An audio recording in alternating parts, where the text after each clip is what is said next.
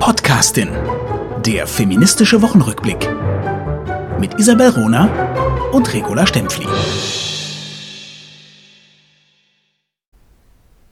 Die Gewohnheit, die lange Dauer der Unterwerfung hat die Meinung von ihrem Recht bei den Männern so festgewurzelt, dass sie sich der Tatsache der Unterdrückung, die sie üben, gar nicht bewusst werden.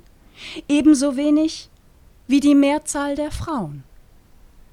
Ein Zitat mal wieder von der großartigen Hedwig Dom und damit Hallo zur neuen Folge, die Podcastin. Hallo, Ronerin in Berlin. Wunderbar. Hi, La Stempfli. Sie, sie, ist immer wieder überraschend, nicht wahr? Hedwig Dom. Also überraschend modern, überraschend zeitgenössisch. Und, und sie macht süchtig. Wenn ja. du einmal anfängst, Hedwig Dom zu lesen und zu verstehen, dann kannst du nicht mehr aufhören. Also mir geht es so mit der politischen Interpretation von Hannah Arendt. Ich finde, mit ihr äh, kann Frau die ganze Welt erklären erklären, indem sie wirklich mehrfach gelesen und interpretiert wird. Also sehr schön. Wobei wir heute ja aus der Zeit entnehmen konnten, ne? also Hannah Arendt ist out, die neue Hannah Arendt ist Robert Habeck. Ich habe sehr gestaunt. Also jetzt wirfst du mir dermaßen viel, einen riesigen dicken Kübel äh, übelriechender äh, Männer ähm, also und Chauvinismus zu. Dafür kann übrigens Robert Habeck nichts. Für, nein, äh, überhaupt Kohn, nicht. Für Cohn-Bendit. Also das möchte ich wirklich sagen, ähm, dass ich da eigentlich fast nicht reagieren mag, außer dann in einem äh, längeren Essay dazu. Weil ja. Cohn-Bendit, der schöpft seine Hannah Arendt-Interpretation dadurch, dass er mal auf ihrem Schoß gesessen ist als kleines Kind unter den äh, Shoah-Überlebenden. Und Cohn-Bendit ist eigentlich eine sehr üble Boomer-Männerfigur geworden in dem 21. Jahrhundert, währenddem er als 68er äh, quasi die Welt verändern wollte, sich gleichzeitig beispielsweise aber auch die ganze Kinderfolter und sexuelle Gewalt an, an Kindern äh, in Texten verharmlost hat, wie es zum damaligen Zeitgeist gehörte äh, übt er sich jetzt darin, ein, ein Frauenbashing zu machen. Also wie so diesen, genau dieser Generation und auch der jüngeren Generation der 60er Jahre Männer oft so entspricht, dass sie jetzt auf die Frauen, die ehemaligen linken Männer, die vor allem den Feminismus als ähm, Feindschaft zur Feindschaft erklärt haben. Das hängt tatsächlich mit der strukturellen Misogynie zusammen mit dem Frauenhass, der sich äh, kulturell gerade in diesem Milieu extrem gut verbreitet hat. Das möchte ich dazu sagen. Ja, hast, hast, du gut auf den Punkt gebracht. Ich habe ich hab trotzdem sehr gestaunt. Also heute in der Zeit ein, ein Artikel erschienen und geschrieben von Daniel Cohn-Bendit zusammen mit dem Politologen, ehemaligen Politologen, der ist ja auch über, weit über 70, äh, Klaus Leggevi, mhm. ähm, die sich äh, darüber unter, äh, ja, ausgedrückt haben, dass sie der Meinung sind, dass Robert Habeck äh, der bessere Kanzlerkandidat äh, der Grünen wäre. Ähm, die Entscheidung ist ja inzwischen angekündigt, dass sie bald angekündigt wird durch die Grünen am 19. April. Ist es soweit, dann wollen sie sagen, wer, äh, wer für sie ins Rennen um, um die Bundestagswahl geht als Spitzenkandidatin. Ich glaube auch, äh, sie haben Robert Habeck damit keinen Gefallen getan. Wäre mhm. ich Robert Habeck, ich würde mich sehr, sehr ärgern, weil das ist eigentlich nicht die, die Klientel, also weder Cohn-Bendit noch, noch Legge, die die Grünen gerade mit ihrer Politik eigentlich ansprechen und erreichen wollen. Und ähm, es auch tun, ja, genau, in der Wählerinnenschaft, ja. Und, und, von daher, also ich, ich glaube, die Telefone äh, äh, klingeln gerade heiß und ähm, ja, ist doch, ist doch. Es ist aber eine Struktur, oder? Also äh, tolle Runnerin, wie wir das in den letzten 50, fast 50 Sendungen schon äh, besprochen haben, also Folgen. Es ist eine Struktur, dass sich alte Männer in die wichtigen zeitgenössischen Debatten um Gleichstellung, diverse POCs, an prominentester Front einmischen, einbringen, mit Positionen, die völlig irrelevant sind, nicht nur weil sie von ihnen stammen, also da bin ich überhaupt nicht identitäts quasi bezogen, wer darf sprechen, sondern ähm, aufgrund ihrer Themenwahl. Es ist sowas von völlig unangebracht, äh, sich darüber zu unterhalten, ist jetzt Robert Habeck der bessere Kanzlerkandidat oder Anna Baerbock die bessere Kanzlerkandidatin. Äh, Es ist völlig unangebracht, dies auch punkto Frau und Mann und Weltverstehende darzustellen, äh, sondern es ist, äh, wäre entscheidend 2021 die, die, die Positionen, die die Grünen ja wirklich versuchen durchzubringen, äh, äh, viel breiter zu diskutieren aber und eben auch nicht ja von der, den klassischen Experten. Aber das ist genau der Punkt des Hedwig Dohm-Zitats. Die Gewohnheit, die lange Dauer der Unterwerfung hat die Meinung von ihrem Recht bei den Männern so festgewurzelt, dass sie sich der Tatsache der Unterdrückung, die sie üben, üben gar nicht bewusst werden. Ja, und es gibt, ja, e, erstens, ja, und ich glaube, also Cohn-Bendit ist sich absolut bewusst, auch Legevi, die sind sehr, sehr äh, intelligente linke Männer. Und du darfst nie vergessen, ich glaube, gerade deine Generation und die jüngeren Generationen, die vergessen den Stalinismus im Anteil der sogenannten Revolutionäre und der ähm, äh, linken Bewegungen, gerade der 68er Männer, äh, die üblen Taktiken, die linken Ideen bei Andersdenkenden innerhalb der linken diversen Gemeinschaft äh, zu säubern. Also das sind wirklich politisch heftige Machtkämpfe, die diese äh, Männer durchlebt haben und sie sind die Tatsache, dass sie immer noch am Drücker sind, gerade bei der Zeit, zeigt, die sind wirklich durch ein, ein, ein Stahlgewitter stalinistisch linker, trotzkistischer, antitrotzkistischer Positionen gegangen, die extrem gut darin sind, rhetorisch wie auch netzwerkartig Frauen zu vernichten. Also in der, in der Propaganda, in der Art und Weise, wie sie über sie sprechen, wie sie über sie herziehen. Ich glaube, da bin ich ich merke, ich mache dich sprachlos, aber da bin ich mm. wahnsinnig. Äh, ich höre dir aufmerksam zu. Wahnsinnig ähm, geprägt durch meine historischen Studien, auch durch die Totalitarismusstudien wieder von, von Hannah Arendt, äh, von, von, ähm, vom Archipel Gulag, von Alexander Solzhenitsyn, das einfach nie, nie, nie vergessen. Junge, alte, mittelalterliche Frauen und Männer, die für ein politisches, teilhabegerechtes, tolles Demokratie, demokratisches System, Weiber nie vergessen dass die Gefahr, die antidemokratische Gefahr, äh, vor allem auch von Männern und teils Frauen kommt, die für sich Revolution beanspruchen. Sehr wichtig, sehr wichtig, dass ich das hier noch reingebracht habe und vielleicht dies zur Einordnung von Cohn-Bendit. Aber jetzt, Herr Runerin, hast du noch einen feministischen Rückblick? Natürlich, klar. Diese Woche war das sogenannte äh, in den sozialen Medien unter dem Hashtag Sofagate ah, ja. Ereignis. Ähm, es gab das Treffen in Istanbul bei Recep Tayyip Erdogan als türkischen Präsidenten. Ähm, er wurde besucht vom EU-Ratspräsidenten Charles Michel und der EU-Präsidentin Ursula von der Leyen. Ob das nun sinnvoll war, ähm, nach Istanbul zu reisen, das sei dahingestellt. Ähm, Kontext will ich trotzdem erwähnen. Mhm. Ähm, die Türkei ist aus dem, ironischerweise heißt es ja auch noch Istanbul-Konvention. ausgetreten, ein Abkommen, was in der Türkei ähm, unterzeichnet worden ist und wonach eben Frauen besonderen Schutz ähm, erfahren sollten. Ähm, die Türkei ist da raus und jetzt gab es dieses Treffen, aber nicht wegen der Istanbul-Konvention. Wir haben das alle gelesen, ich bin ganz sicher. Zwei Stühle, ein Sofa, ein lautes Ähm. Ähm, und natürlich eine Situation, die genau so abgelaufen ist, wie sich Erdogan das gewünscht hat, wie er das auch geplant hat. Das äh, war ganz, ganz klar. Er wollte genau diese Bilder, er wollte genau diese Reaktionen. Was ist passiert? Die drei betreten den, ähm, den Sitzungsraum. Da stehen aber nur zwei große, gleich hohe Stühle. Darauf nehmen Erdogan und ähm, Charles Michel Platz. Und Ursula Le von der Leyen steht da und sagt, ähm, und setzt sich dann auf ein Sofa. Ähm, ich möchte einen Punkt an, an diesem ganzen Vorkommnis stark Unbedingt. machen, der mir ein bisschen verloren gegangen ist. Es gab einige Zeitungen, unter anderem auch die Süddeutsche, die doch auch die nicht nur gesagt haben, das ist aber unhöflich von Erdogan, sondern auch gesagt haben, ähm, ähm, ähm, ähm, Charles Michel hat da keine gute Rolle und keine, keine, keine gute ähm, Performance Position. abgeliefert. Ja. Ich sehe in diesem Vorkommnis viel mehr.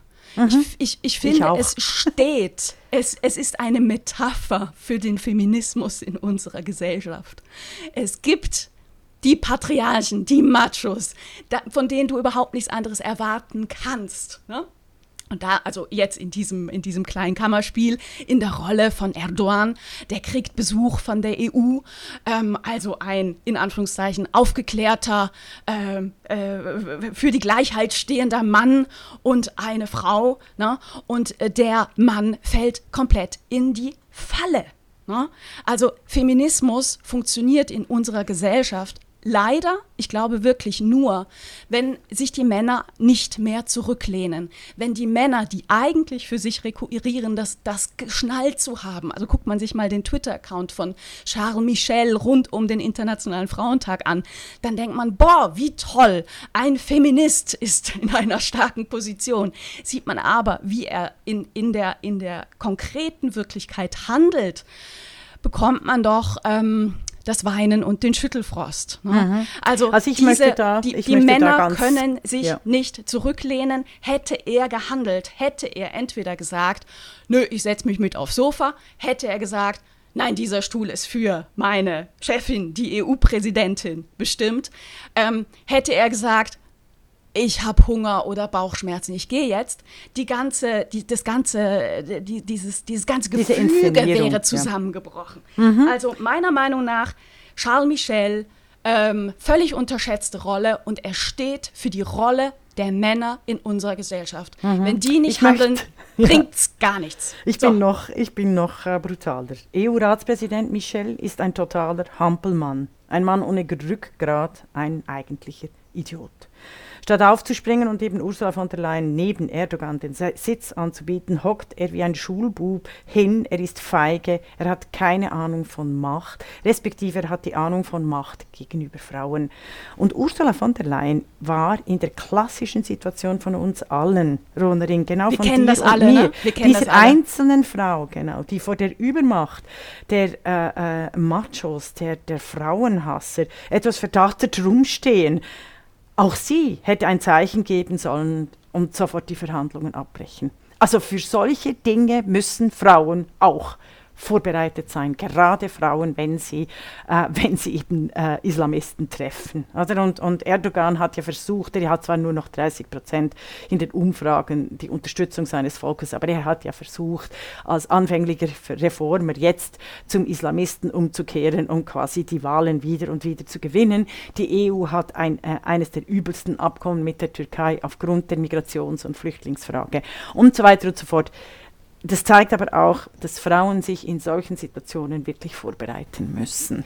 Aber was wäre denn passiert? Also mein erster Gedanke war zu auch, gehen. man muss zu gehen. gehen. Ja, ja, das war mein gehen. erster Gedanke. Ja, aber was, hätt, was hätten die Medien daraus gemacht? Was hätte Erdogan ja, ein daraus Eklat. gemacht? Ursula von der Leyen, äh, äh, äh, Ursula von der Leyen äh, provoziert ein Eklat äh, das, wäre, das wären die Schlagzeilen gewesen. Es hätte aber auch kluge Journalistinnen gegeben, die das anders eingeordnet hätten, als jetzt dieses quasi sogenannte Sofagate, das eben kein Sofagate ist, sondern es zeigt eigentlich symbolisch alles, was schiefläuft in der Europäischen Union gegenüber allen äh, äh, frauenhasserischen äh, Positionen und Mächten. Ich so. habe dafür den Hashtag gewählt, Male Fail. Ah, ich finde nice. wirklich, ja. wirklich, wirklich, äh, Char Charles Michel hätte ja. hier den Shitstorm äh, verdient. Mhm. Von Erdogan war nichts anderes zu mhm. erwarten. Womit wir wieder bei der äh, digitalen Verbreitung war, äh, wären, die mich wirklich äh, umtreibt, also nicht nur mich, sondern immer stärker alle POCs, Diversen und Frauen, die realisieren, wir haben keine Chance, genau wie Mailfail oder also diese Hashtags auch äh, zum Trend zu machen. Da läuft etwas ganz massiv relativ schief und ich bin sicher, da gibt es auch strukturelle Macht, aber über das können wir uns jetzt nicht mehr unterhalten. Ich möchte noch schnell diese Woche etwas äh, erzählen über die Sokos. Ist das okay jetzt? Ja, klar, schieß also, los, unbedingt. Seit ich nach getaner Arbeit schon seit Monaten nicht mehr einfach ein Glas Weißwein einschenke und eine Zigarette dazu rauche.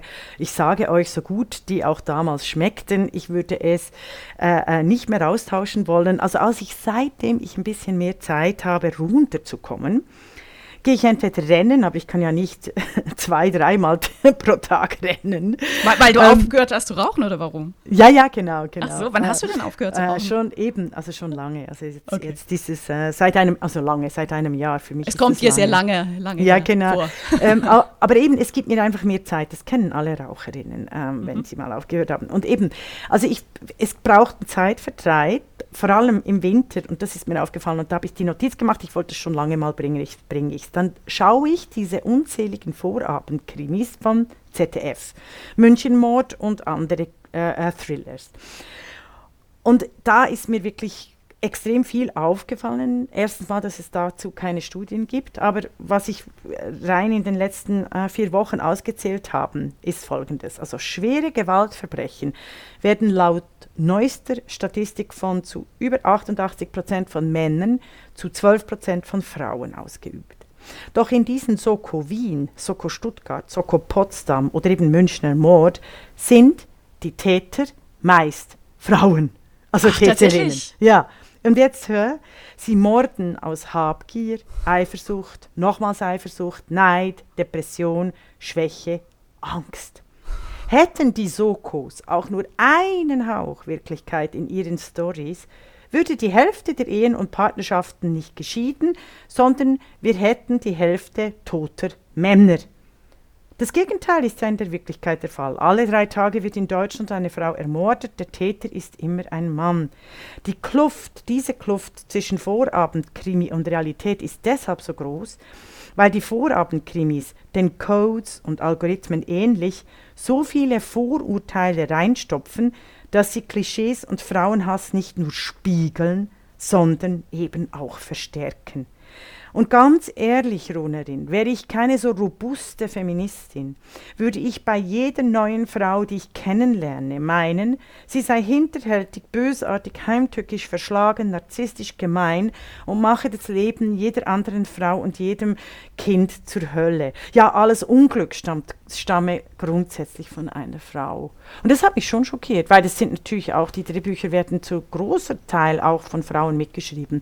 Und da möchte ich einfach noch schnell für unsere Hörerinnen und Hörer äh, sagen, es gibt großartige Krimis von großartigen Schriftstellerinnen, zum Beispiel Fred Vargas und Isabel Rohner. Also ich wollte das noch auch einmal mhm. wieder erwähnen und oder eben auch äh, nochmals Identity, was mich fertig macht, Literaturclub, also die Thea Dorn, die ich nur noch Thea Born nenne, weil sie so strukturkonservativ und eher rechts abdriftet, die bringt tatsächlich den äh, neuen Roman Eurotrash von Christian Kracht und sagt von ihm, kein anderer Roman wurde so gelobt wie der. Dabei hat Identity von Mitu Sanyal sowohl in Österreich als auch in der Schweiz als auch äh, ähm, auf, in den sozialen Medien viel mehr auch Diskussionen gebracht, auch eben im Deutschlandfunk und so, als, als dieser unsägliche, unappetitliche, unmögliche äh, Roman von, von Christian Kracht, den ich besprechen werde, im, im Sinne, wie ich es auch mit äh, Sibyl Berg getan habe, diese Lust eben der Welt einen Kopf abzuschlagen, äh, äh, um sich darin zu suhlen in Folter und Grausamkeit und völlig falscher historischen äh, Aufarbeitung. Und mm, das meine ich. Ganz weiß, viel dazu. Von, ja, ah, sehr schön. Es gibt aber, darf ich noch schnell einen Satz wegen den Sokos mhm. und den Krimis, weil äh, eine, eine andere Schriftstellerin, die ich sehr geschätzt habe, Ruth Seifert, äh, nein, nicht Ruth Seifert, Ruth Schweikert, sorry, mal ich und die Namen. Die Schweizer Autorin Ruth Schweikert, die große schweizerische Schriftstellerin, sie guckt wohl zu viele Sokos, denn sie meint in ihrer heutigen Kolumne, also in der neuesten Kolumne im April, 12. April in der Neuen Zürcher Zeitung am Sonntag, meint sie mit, dem, äh, mit einem Titel Was stört mich an der feministischen Vehemenz?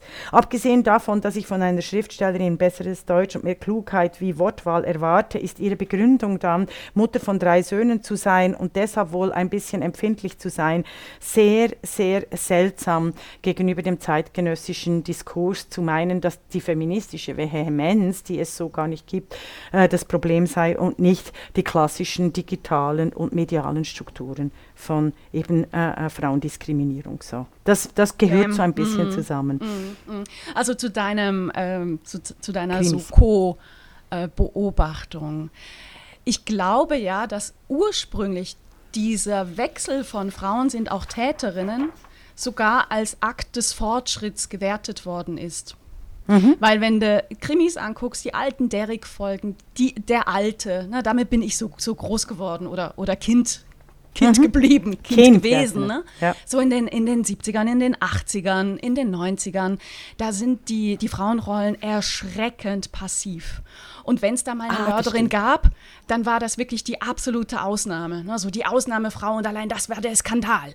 Und das hat sich verändert in der letzten Zeit, aber ohne dass die anderen Rollen sich verändert hätten. Das fiel mm. mir so wahnsinnig auf, als ich letztens eine wirklich hervorragende ähm, Fernsehproduktion gesehen habe des öffentlich-rechtlichen Fernsehens, nämlich Die Toten von Mano.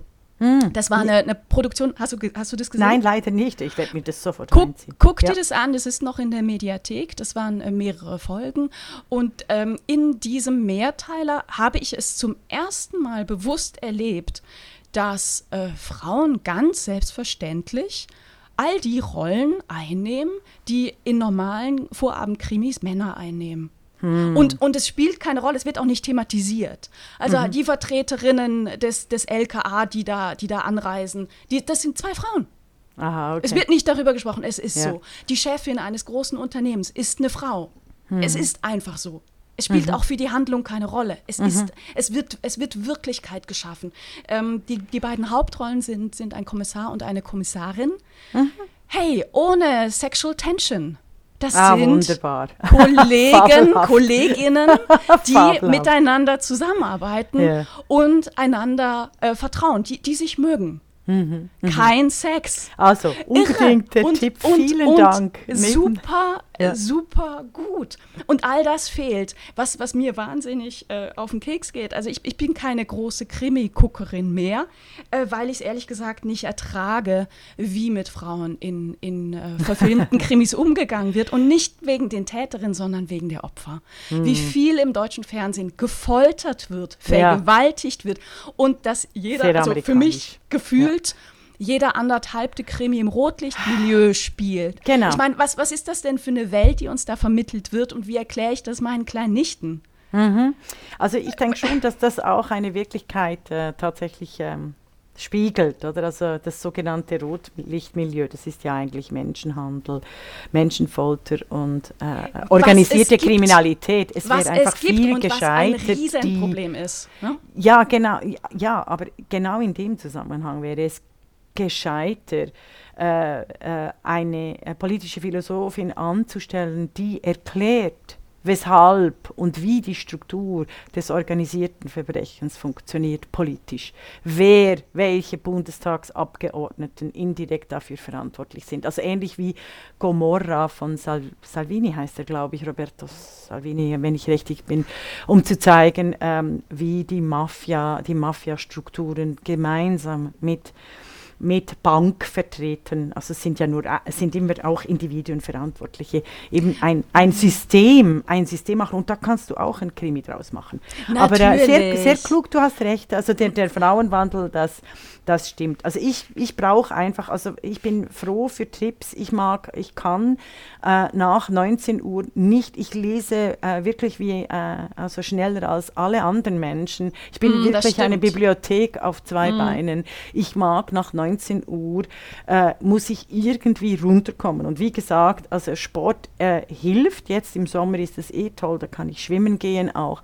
Aber ich bin sehr froh für seichte Unterhaltung im Sinne von wirklich unterhalten. Aber das Thema können wir vielleicht ein andermal Ich habe aber noch einen Tipp für dich. Also ja. ich, jetzt, ich, ich dachte überhaupt nicht, dass wir darüber sprechen, aber umso schöner. Hast du denn die grandiose sechsteilige Verfilmung der Serie Frieden gesehen, die momentan auf der Arte-Mediathek abrufbar ist? Okay. Frieden, Nein. geschrieben Nein. von Petra Wolpe. Petra Wolpe mhm. sollten wir alle kennen, die meisten von uns ah, kennen ja. sie auch. Petra Wolpe war äh, die ähm, Drehbuchautorin und Regisseurin von diesem grandiosen Film Die göttliche Ordnung. Mhm. Ähm, sie hat äh, für, für Schweizer Fernsehen eine sechsteilige ähm, Serie entwickelt und geschrieben, nicht inszeniert, aber geschrieben, ähm, über die Nachkriegszeit in der Schweiz, und zwar Schweiz 1946. Mhm. Die Schweiz trägt ja dieses ähm, Mantra vor sich her, wir haben uns aus allem rausgehalten, wir waren neutral im Zweiten mhm. Weltkrieg. Ähm, und sie guckt da sehr, sehr genau hin und hat eine wahnsinnig gute Serie daraus gemacht. Bei Arte gibt es die. Im Original ist es alles auf Schweizerdeutsch. Äh, für Arte wurde das synchronisiert. Und zwar auf Schweizer Hochdeutsch. Das heißt, wir, wir Schweizerinnen finden es ein bisschen befremdlich. Mhm. Ne? Ähm, aber äh, eigentlich, also je, je, länger ich das geguckt habe, umso besser fand ich das und auch besser diese Entscheidung, weil dann auch für deutsche Ohren klar ist, okay, das spielt wirklich jetzt in der Schweiz und es ist eben mhm. Die, die, Schweizer Geschichte. Mega, ja. mega. Gut. Was natürlich aussagt, weißt du, dass ich wirklich als politische Philosophin wahnsinnig viele Medien konsumiere, lese, studiere auch Bücher. Was wirklich erstaunlich ist, dass ich äh, Petra Wolpe, über Petra Wolpes Frieden nicht gestolpert bin. Das ist ja immer auch ein Zeichen dessen, wie enorm stark die Männervertretung in allen Kulturinstitutionen ist. Weil sonst, also eben, den Kracht, den habe ich mitgekommen, ob ich ihn will oder nicht. Verstehst du, was ich meine? ja, das ist ja, also ich würde da auch gerne nochmal drüber diskutieren, mhm. beziehungsweise das jetzt aufgreifen, wenn, wenn Thea Dorn sagt, eins der meistbesprochenen Bücher mhm. äh, oder ein Buch, über das äh, so gut ges gesprochen wurde, all, überall. Also das ist ja tatsächlich das Thema meines, meines neuen Buchs, was jetzt Ende April rauskommt rauskommt, äh, meiner humoristischen Auseinandersetzung, mhm. genau dieser Frage, wer entscheidet eigentlich, worüber besprochen wird und auf welcher Seite? mhm. ähm, ja, das, das passiert eben nicht, nicht einfach so, sondern das sind eben auch Strukturen. Und wie, wie du so, so schön sagst, also ich finde es sehr, sehr erfreulich, wie, wie, wie toll die Resonanz war auf, ähm, für, für MeToo Sanyal Identity. Mhm. Was genau, ich übrigens, aber selbst wenn ähm, sie groß ist, die Resonanz, wird sie nicht aufgenommen, wie bei um, unserer äh, Podcastin. Also wir setzen wahnsinnig viele Themen. Das, das merken wir an jeder Ecke, überall. Die Journalistinnen nehmen uns auf, oft leider nicht nicht, äh, um uns zu zitieren. Es gibt viel, einige Gegner in den äh, Medien, in den deutschsprachigen Medien, äh, vor allem auch äh, von mir, weil ich ja äh, ziemlich äh, notorious bin, wie, man, wie die Engländer sagen würden, oder die Engländerinnen. Und ich finde das ja wahnsinnig, ich finde das, find das fabelhaft, ja, ja. ich finde das irritierend, dass selbst bei großer Resonanz es nicht aufgenommen wird. Und, und da möchte ich schnell auf die Institutionen zurückkommen. Also nicht nur quasi auf die Medien, sondern ich habe schnell die, die Positionen angeschaut, die kulturellen und wissenschaftlich wichtigsten Positionen in der Schweiz und dann zwei, drei in Deutschland. Ich beginne schnell mit Deutschland, weil ich da noch nicht voll recherchiert habe, was ich aber denke, das sollte, sollten unbedingt ganz viele tolle Frauen tun. Im Vorstand der VG Wort, also eine ganz mhm. wichtige Institution für uns Schreibende, Dichtende, Theaterschaffende und so weiter und so fort, vergleichbar mit der, ähm, in der Schweiz heißt es Proliteris, wenn ich richtig bin, die besteht aus fünf Männern sehr verehrte Damen und Herren, aus fünf Männern, keine einzige Frau, bei der für die Kultur und Veröffentlichung von Büchern, Audio etc. wichtigsten Verwertungsgesellschaft in Deutschland. Im Verwaltungsrat gibt es eine, eine einzige Frau seit 2019 mit einem Mann zusammen. Der ist selbstverständlich Vorsitzender sie nur stellvertretend.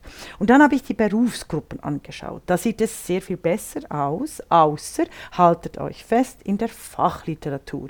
Da gibt es nur eine Frau unter Männern, ganz deutlich untervertreten, zum Beispiel in den Bühnenverlagen, das sind nur Männer, in Bühnenverlagen.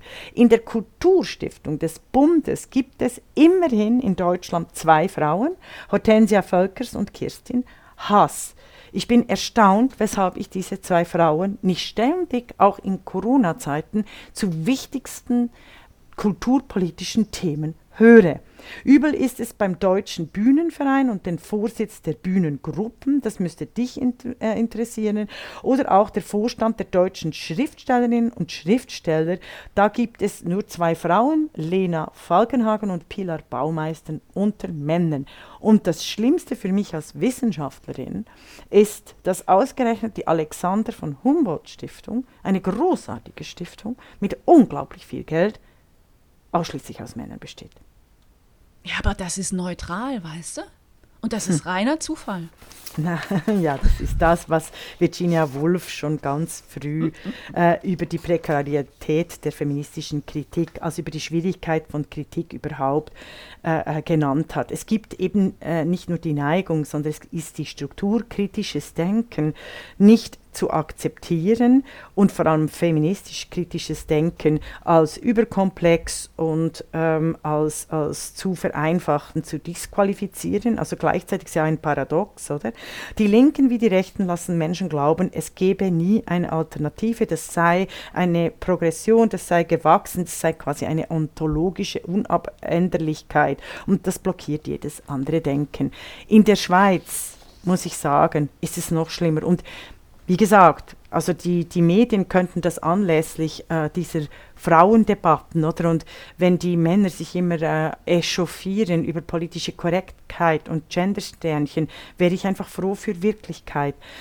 In der Schweiz sind alle wichtigen Positionen mit Männern besetzt. Pro Helvetia, die wichtigste und millionenschwerste Schweizer Kulturstiftung, hat seit dem 1. November 2017 einen Direktor, nämlich Philipp Bischoff. Im selben Monat wird die wichtigste Medien- und Kommunikationsgewerkschaft mit einem Mann besetzt. Ein Jahr später werden die schweizerischen Gewerkschaften, also es sind ja alles Linke, werden von einem Präsidenten, einem Mann geleitet. Pro Literis, eben die VG Wort in der Schweiz, wird von Stefan äh, Keller einem Linken geleitet auch Mann. Der Kulturfonds, der das verwaltet von Proviteris, ist Philipp Kübler, auch ein Mann. Letzten Dezember wird Corrado Pardini, ein abgewählter Nationalrat, in den Verwaltungsrat der Post gewählt. Also, es, äh, also und sein Bruder ist in der Gewerkschaft. Ein wichtiger, monetär wichtiger äh, äh Posten über den Verwaltungsratspräsidenten Christian Löwerer haben wir letztes Jahr, äh, letztes Jahr letzte Folge letzte geredet. Folge, letzte Woche. Ja, genau. Äh, auch ein monetär entscheidender Job, oder? Und, und das sind alles Jobs für Männer über 50. Frauen über 50 werden abgehalftert, als alt, entsorgt. Sie nehmen dann vielleicht junge Frauen, wenn es wieder eine feministische Empörung gibt. Aber die Männer über 50 werden überall äh, äh, auf die Posten äh, belegt. Und dies wohl nicht zuletzt, also das waren jetzt alles linke Posten. Posten, so genannt, oder linkskulturelle Posten in der Schweiz. Und, und da ist ja das üble Spiel zwischen linkskulturell und, und, und rechtsmonetär. Dies sicher nicht zuletzt, weil im letzten Jahr die große Schweizerische Nationalfondsstiftung, auch die ähm, milliardenschwer mit öffentlich-rechtlichen Geldern. Eben ein Mann, Jürg Stahl, der sonst nichts mit Wissenschaftspolitik zu tun gehabt hat vorher, zum Präsidenten des Schweizerischen Nationalfonds. Äh, ernannt wurde. Die ETH, die Universität Zürich, alles Feste in Männerhand. Und auch die schweizerischen Autoren und Autorinnen Feste seit 2019 in Männerhand. Und noch das letzte wieder eine milliardenschwere Gesellschaft, die gemeinnützige Gesellschaft, einflussreich wie wahnsinnig vom, wird seit dem 1.12.2020, also der wird uns noch lange erhalten bleiben, ist auch sehr sympathisch. Ich kenne ihn persönlich, das ändert aber nichts daran, dass er ein 35-jähriger Mann ist, Nicola Forster, und jetzt während Jahrzehnten diese wichtigste schweizerische gemeinnützige Gesellschaft, die von den Frauenverbänden übrigens mitfinanziert wurde, leiten wird. Und, und, und. Also dem Macho-Kartell Medien, Kultur und Wissenschaft sind in der Schweiz und Deutschland äh, sehr wenig entgegenzuhalten. Das müssen wir uns einfach immer wieder bewusst machen, wenn wir über Medien und Frauen und strukturelle Gewalt reden. Es gibt diese große Diskrepanz zwischen dessen, was die Menschen wahrnehmen als, ach, Gender, Feminismus und hahaha, ist ja alles in allen Mund Munde. Nein, die Realität sieht bitter aus. Ja, ja, ja. Wow, sehr beeindruckende Liste. Und ich denke dann immer, die, die, die Macht der, der Stiftung äh, ist ja in der Schweiz noch größer, weil es einfach mehr Stiftungen gibt mit mehr Geld als in Deutschland. Mhm. Also ich staune da auch, auch immer, wie beispielsweise, dass, dass, ähm, dass die Verlage in, in der mhm. Schweiz eine, eine Grundfinanzierung aus Subventionen bekommen. Ne? Also mhm. Ähm, eigentlich eine, eine ganz tolle Idee, toll, weil, es, weil, es, weil ja. es ihnen Freiheit in der Auswahl äh, mhm. äh, und in der Publikation von Büchern ermöglicht und, und sie äh, loslöst von, von so einem rein, reinen Druck des, des Marktes. Ne? Ja, ja, umso bedauerlicher, also nicht nur bedauerlicher, sondern umso empörender für die Teilhabegerechtigkeit, dass hier diverse POCs und vor allem an erster Linie Frauen einfach nicht berücksichtigt werden. Und äh, zwar werden die Neuautorinnen immer wieder gefördert, aber ich äh, sage äh, allen äh, Neuautorinnen, wartet ab, in zehn Jahren redet kein Mann mehr von euch und gibt euch keine einzige Stiftung mehr Geld. Also macht in den zehn Jahren so viel Geld wie möglich. Es ist eigentlich eine ne, ne super Überleitung, zu, um, um nochmal über die Tamedia zu sprechen, unbedingt. wenn du einverstanden bist. Unbedingt, unbedingt. Ich habe das letzte, in der letzten Folge ja angekündigt, dass ich über die Fortsetzung berichten werde. Ähm, letzte Woche ähm, haben wir das zweite Mal berichtet über den Tamedia-Skandal. Da haben 78 Journalistinnen Anfang März äh, sich über den strukturellen Sexismus in ihren Redaktionen beklagt und ähm, äh, seitenweise konkrete Beispiele auch äh, veröffentlicht. Und wir haben uns sehr darüber gewundert, wie die Schweizer Medien damit umgegangen sind, mhm. nämlich die Ometa.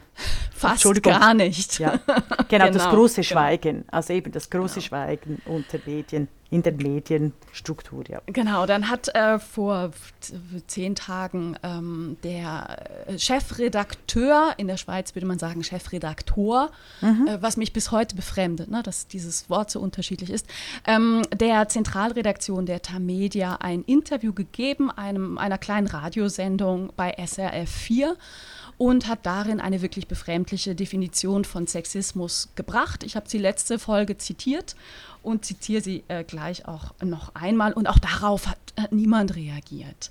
Ich habe euch dann allen erzählt, dass ich ähm, dem zweiten großen Medienkonzern in der Schweiz, CH Media heißt der, da hängen die meisten deutschsprachigen ähm, Tagblätter, Tageszeitungen dran, angeboten habe oder besser gesagt ihnen gesch geschrieben habe, gebeten habe, dass sie doch darauf nochmal äh, Bezug nehmen und dar darüber berichten oder mich engagieren, einen Kommentar zu schreiben.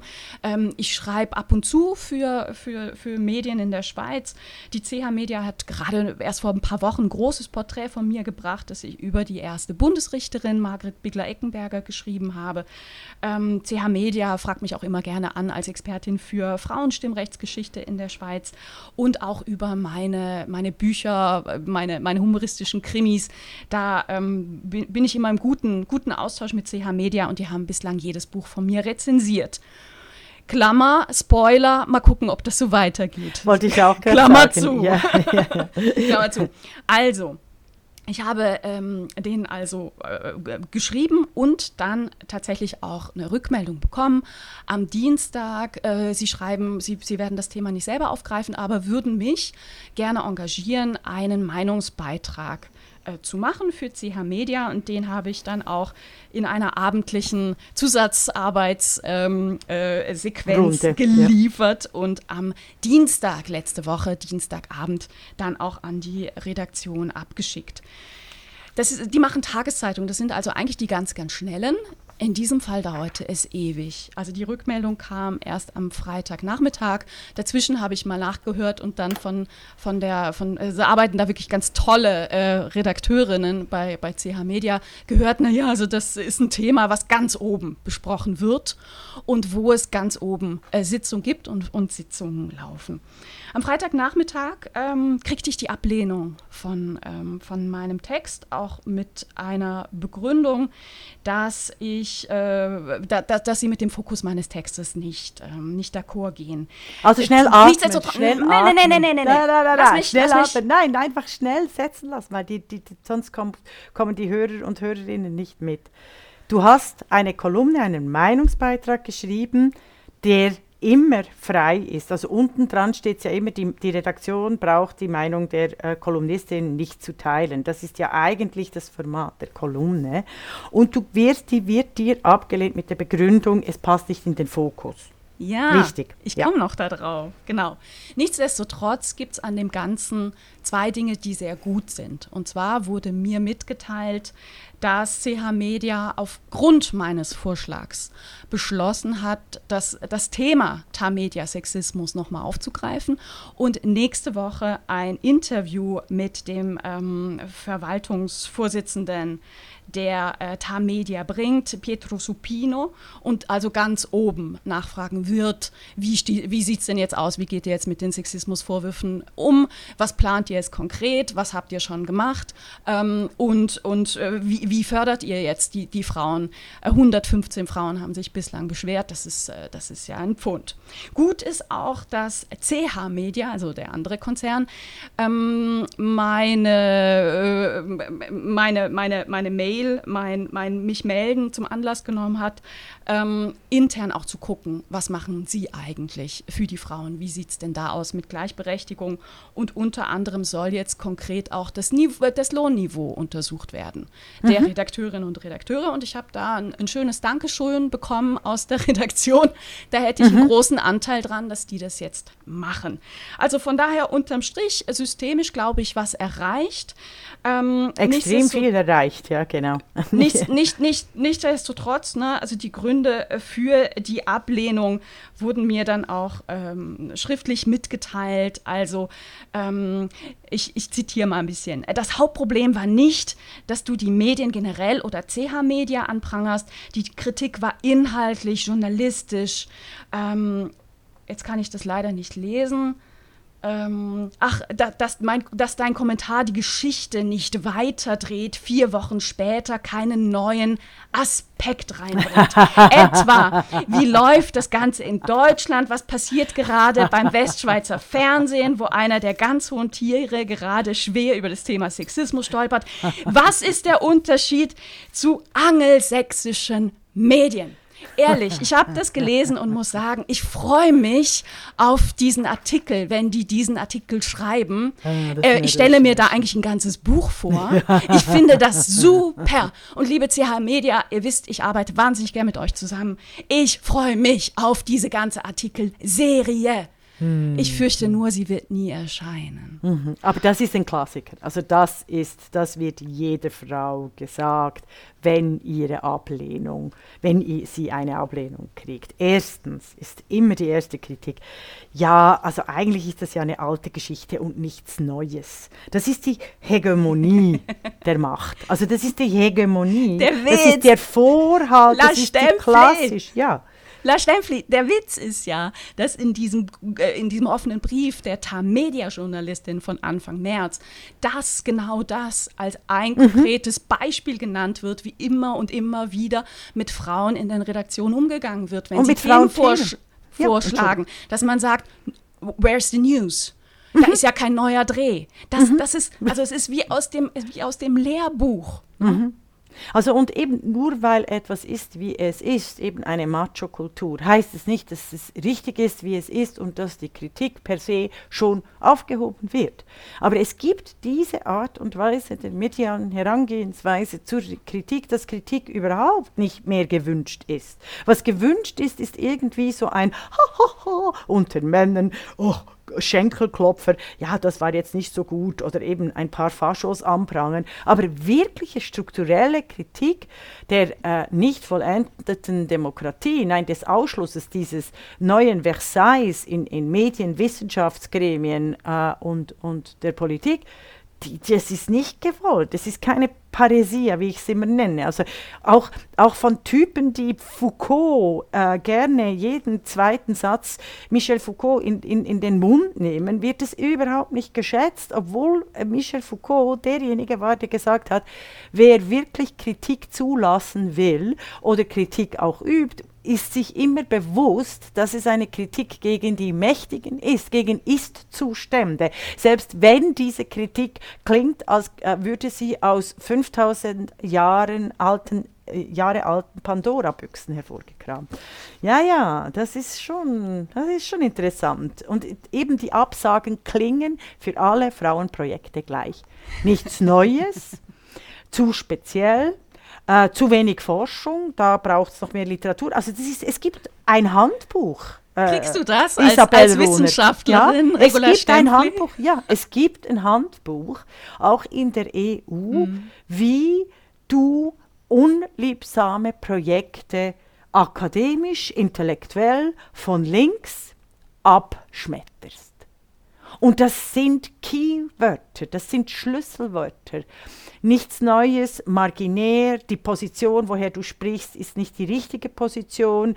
Äh, äh, es gibt doch schon so viel Literatur dazu, da braucht es nicht noch äh, äh weitere Literatur. Oder wenn es Literatur dazu gibt, die ist doch veraltet, man sollte eigentlich die neuen rezipieren. Weißt du, was Der ich mal internationale Vergleich Stempfli, nicht. Da, ja.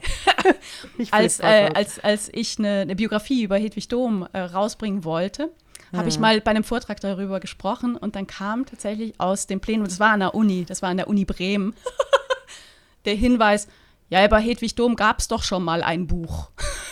Ja, ja, ja, ja. Also. Wer würde das bei ja, Goethe sagen? Da gibt es doch schon mal ein ja, Buch. Ja, ja. Ja, ja. Also ich finde jetzt beim Punkto Vorgehen, also deine äh, Kolumne, die ich für unsere Hörer und Hörerinnen gelesen habe, also den Meinungsbeitrag, den ich hervorragend, herausragend finde, wir drucken den unter diese Folge ab, wenn du da äh, äh, zustimmst. Und ich werde es noch den medienkritischen Formaten persönlich und kleinere Pod stecken, äh, äh, quasi den, die Geschichte oder einfach so äh, einen Hinweis machen. So funktioniert eigentlich ähm, die die Omerta, das Schweigekarussell über wichtige, über wichtige Beiträge. Ich also finde, ich, wir setzen ja. noch einen drauf, weil Tamedia bezahlt, äh, Tamedia sage ich schon, CH ja. Media bezahlt mich natürlich für meine Kolumne, auch wenn sie sie nicht bringen. Ähm, ich finde, wir machen jetzt Weltpremiere. Ich lese euch meine Kolumne vor, meinen Meinungsbeitrag, der so nicht erscheinen durfte. Unbedingt. Und bevor, ja, absolut mhm. einverstanden. Doch bevor du das machst, wollte ich noch ah, etwas sagen. Weiß es nicht mehr.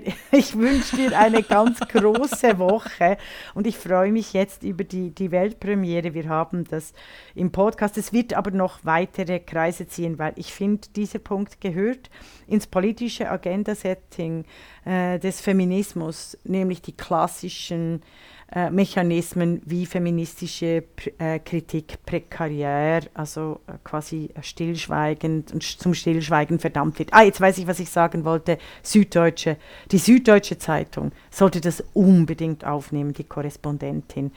Also mal schauen, weil das sind wirklich relevante äh, News aus der Schweiz äh, und deshalb freue ich mich wahnsinnig auf deinen Meinungsbeitrag hier. Schieß los. Das große Schweigen. Medien informieren, analysieren, ordnen ein. Sie tragen zur Meinungsbildung bei, decken Missstände auf und fordern Verbesserung. Daher ist die Freiheit von Presse und Medien in Demokratien besonders geschützt. Was aber, wenn sich die Missstände, über die berichtet werden sollte, in den Medien selber abspielen? Was dann passiert, kann aktuell in der Schweiz hautnah erlebt werden. Spoiler, die Branche bekleckert sich nicht mit Ruhm. Am 7. März 2021 haben 78 Journalistinnen der Tamedia-Redaktion einen Brief veröffentlicht, in dem sie strukturellen Sexismus beklagen, mit seitenlangen konkreten Vorkommnissen belegen. Diese reichen von ungleicher Bezahlung über sexistische Umgangsformen bis zur Verhinderung von Themen, die aus Sicht der Journalistinnen eine besondere Relevanz für Frauen haben. Die mediale Berichterstattung war auffallend zurückhaltend. Bis heute haben es längst nicht alle Medien für nötig befunden, überhaupt über diesen Vorfall zu berichten.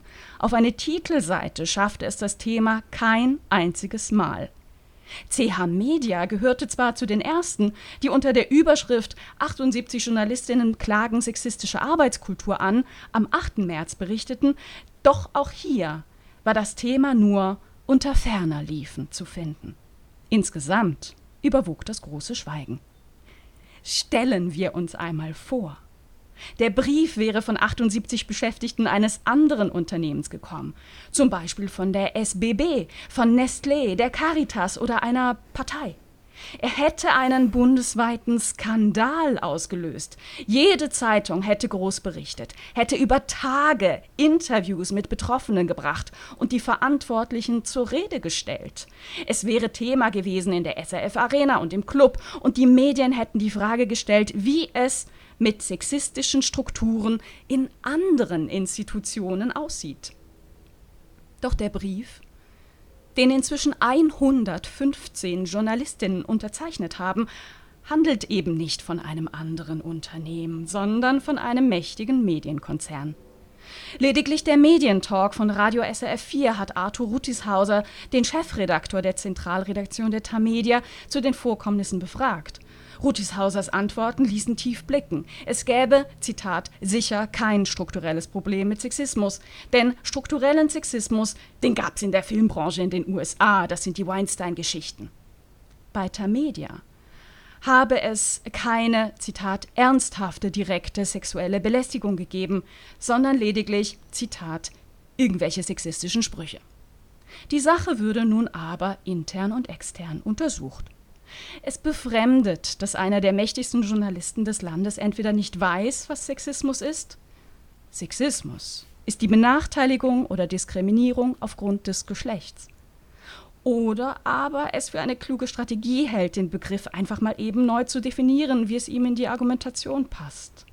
Sexismus beginnt aber nicht erst bei Handgreiflichkeiten. Es befremdet, dass der Chefredaktor mit dieser Haltung 115 Kolleginnen in den Rücken fällt. Auch diese Aussage eines Verantwortlichen wäre im Fall der SBB, von Nestlé, der Caritas oder einer Partei sofort und breit aufgegriffen worden. Doch auch hier stellte kein einziges Medium die Frage, ob Rutishauser tatsächlich erfolgreich gegen Sexismus in den eigenen Reihen vorgehen kann, wenn er Sexismus gar nicht erkennt. Warum ist das so? Vielleicht, weil in der kleinen Medienbranche Schweiz jede R jeder kennt. Und weil sexistische Strukturen nicht an den Mauern des Tamedia-Konzerns Halt machen. Es ist leider kein Zufall, dass der vorliegende Text von einer freien Autorin vorgeschlagen und geschrieben wurde und nicht von einem Chefredaktor. Fakt ist, die Presse kommt im Fall Tamedia ihrem Auftrag nicht nach und misst mit zweierlei Maß. Wahrscheinlich so lange, bis die Politik einschreitet. Ein wirkungsvolles Instrument wäre es beispielsweise, wenn der Bund keine Institutionen mehr mit Steuergeldern subventioniert, deren Männerquote so hoch ist, dass sie, in, dass sie für eigene Missstände blind werden. Das würde dazu führen, dass innerhalb kürzester Zeit mehr Frauen in verantwortliche Positionen kämen. Und ja, es gibt viele hervorragend qualifizierte Journalistinnen für diese Aufgaben. Der Brief der Tamedia-Journalistinnen lehrt uns zudem, dass dies auch einen direkten Einfluss auf die zukünftige Themenvielfalt hätte. Das war die Podcastin, der feministische Wochenrückblick mit Isabel Rona und Regula Stempfli.